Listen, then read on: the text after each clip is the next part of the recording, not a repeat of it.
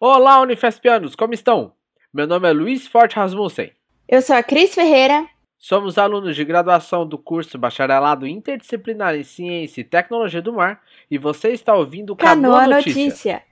Nesse episódio, falaremos sobre a prorrogação das inscrições para os assentos discentes na Congregação do IMAR, Conselho de Campos e nos Conselhos de Reitoria, com o professor Igor Dias Medeiros, e sobre a rematrícula para o segundo semestre, que terá seu primeiro dia de aula no dia 18 de novembro de 2020. Nos encontramos no dia 30 de outubro de 2020 e está começando o plantão de notícias do Instituto do Mar.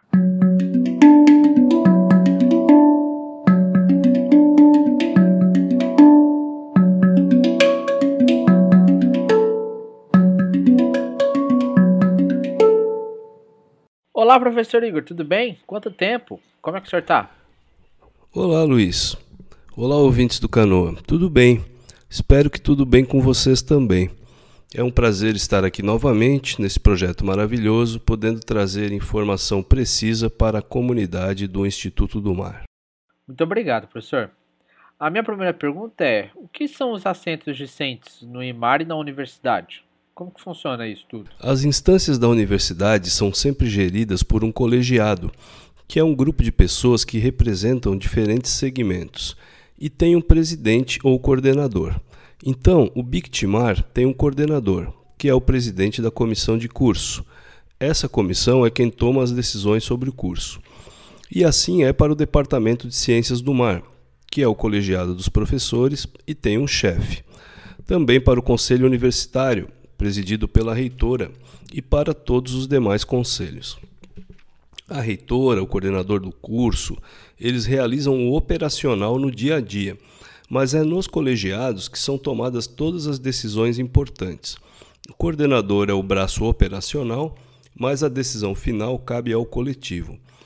Então eu sou o diretor do Instituto do Mar, por exemplo, mas acima de mim há um coletivo maior, que é a nossa congregação.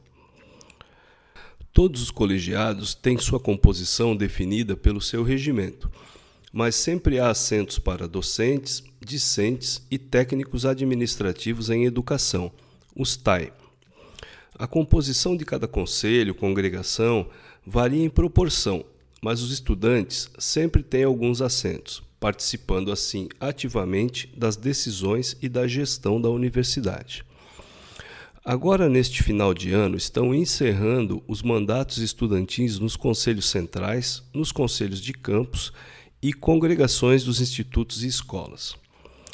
Os alunos do IMAR podem se candidatar à nossa congregação, ao conselho de campus e aos conselhos centrais, que são os seguintes: Conselho de Graduação, o CG, Conselho de Extensão e Cultura, o COEC, Conselho de Pós-Graduação e Pesquisa, que é o CPGPQ, Conselho de Assuntos Estudantis, o CAI, Conselho de Gestão com Pessoas, que é o Com Pessoas, o Conselho Curador, CC, Conselho de Planejamento e Administração, que é o COPLAD, e o Conselho Universitário, o CONSUL, o órgão maior da Unifesp.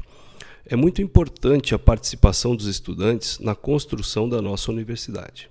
Escolham o conselho em que vocês têm interesse em participar, se inscrevam, né, se candidatem, peçam votos aos colegas e, se forem eleitos, participem ativamente das reuniões, ajudando a construir a universidade. Entendi, professor.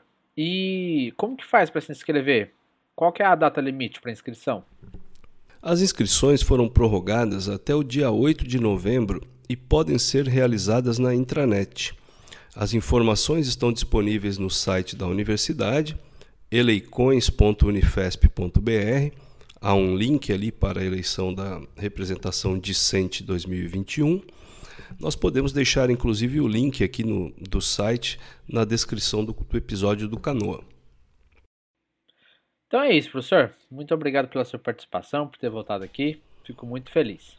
Eu que agradeço vocês. O Canoa tem sido um importante canal de difusão da informação. Parabéns a vocês pelo crescimento e consolidação do projeto. Um forte abraço a todos e continuem se cuidando. Até a próxima, pessoal. Inicia-se nesta terça-feira, dia 3 de novembro de 2020, o primeiro período de rematrícula para o segundo semestre de 2020, que terá início no dia 18 de novembro. As orientações para rematrícula são: essa rematrícula ela é feita online via intranet. A cada período, você deve verificar se sua matrícula nas unidades curriculares selecionadas foi deferida ou indeferida. Vocês devem salvar ou imprimir o comprovante de rematrícula, pois ele será exigido para a emissão de atestados e carimbos de passe escolar antes do início das aulas. Contaremos com quatro períodos. O primeiro período será do dia 3 de novembro ao dia 4 de novembro. Nesse, você que vai fazer a rematrícula deve escolher as unidades curriculares que deseja cursar nesse período letivo, incluindo preferencialmente as UCs deste termo ou os de termos anteriores dos quais você não conseguiu cursar ou você teve alguma reprovação, buscando sempre observar a sequência estabelecida na matriz curricular do curso. O segundo período ele é chamado de acomodação. Ele vai do dia 9 de novembro ao dia 10 de novembro. Nesse período, você deve conferir o deferimento das inscrições que você fez lá no primeiro período. E neste você pode excluir ou incluir alguma nova unidade curricular que ofereça vaga remanescente para sua proposta de rematrícula. O terceiro período também é de acomodação e ele acontece no dia 16 de novembro. Nesse também você deve conferir o deferimento das inscrições que você fez no primeiro e segundo período e pode fazer alguns ajustes finais na sua rematrícula. O último período, o quarto, ele é de exclusão. Ele, como aconteceu no semestre passado, é bem extenso. Ele vai do dia 18 de novembro até o dia 18 de dezembro. Nesse, você pode excluir qualquer UC que você se matriculou nos períodos anteriores de rematrícula, para evitar principalmente reprovações por frequência. Caso você tenha interesse em trancar o curso, poderá fazer do dia 3 de novembro até o dia 18 de dezembro. E fiquem atentos, porque o acadêmico que não efetuar a rematrícula estará renunciando tacitamente à sua vaga e ficará em situação acadêmica de abandono do curso, de acordo com a portaria normativa número 3 de 25 de maio de 2016. Essas informações são importantíssimas para os alunos do curso do Bictimar, Engenharia de Petróleo e Engenharia Ambiental. A semana padrão dos cursos, os planos de ensino e os cronogramas foram divulgados pelas coordenações dos cursos no dia 29 de setembro. O link foi enviado por e-mail de todos os alunos e alunas cadastrados. Não deixe de conferir.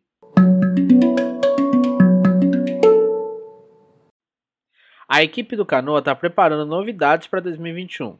E em função disso, durante esse recesso até o início das aulas no dia 18, o nosso calendário sofrerá algumas modificações. O canal Entrevista, que vai ao ar quinzenalmente, voltará apenas no dia 2 de dezembro. Até lá, continuaremos com o canal Notícias às sextas-feiras, com episódios especiais até o retorno das aulas. Além disso, inspirado por todos os participantes do Canoa nesse semestre que passou, bolamos um formulário que você poderá preencher para participar de um episódio. Você terá três minutos para falar sobre a sua pesquisa, TCC, projeto de extensão, projeto de divulgação científica ou algum outro projeto que você queira divulgar. E mais, você pode ser do IMAR ou de qualquer outra universidade e de qualquer outra área da graduação. O link para o formulário está na descrição. Vem participar do Canoa?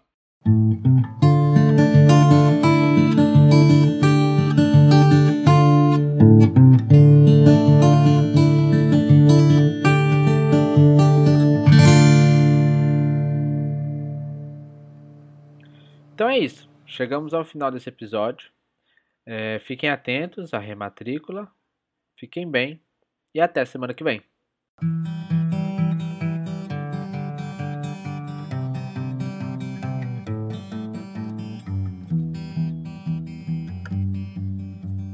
O projeto Com Quantos Paus Faz Uma Canoa é um podcast que fala sobre ciências e tecnologia nas universidades públicas. O conteúdo e o formato foram idealizados por integrantes do Instituto do Mar da Unifesp, sob a coordenação da professora Gislene Torrente Vilara, e é um projeto de extensão em parceria com o Núcleo Rádio Silva. Entre em contato pelo endereço canoaunifesp.gmail.com ou pelo Instagram canoa_unifesp. Você pode nos ouvir no site da radiosilva.org no Spotify ou na sua plataforma de podcasts favorita.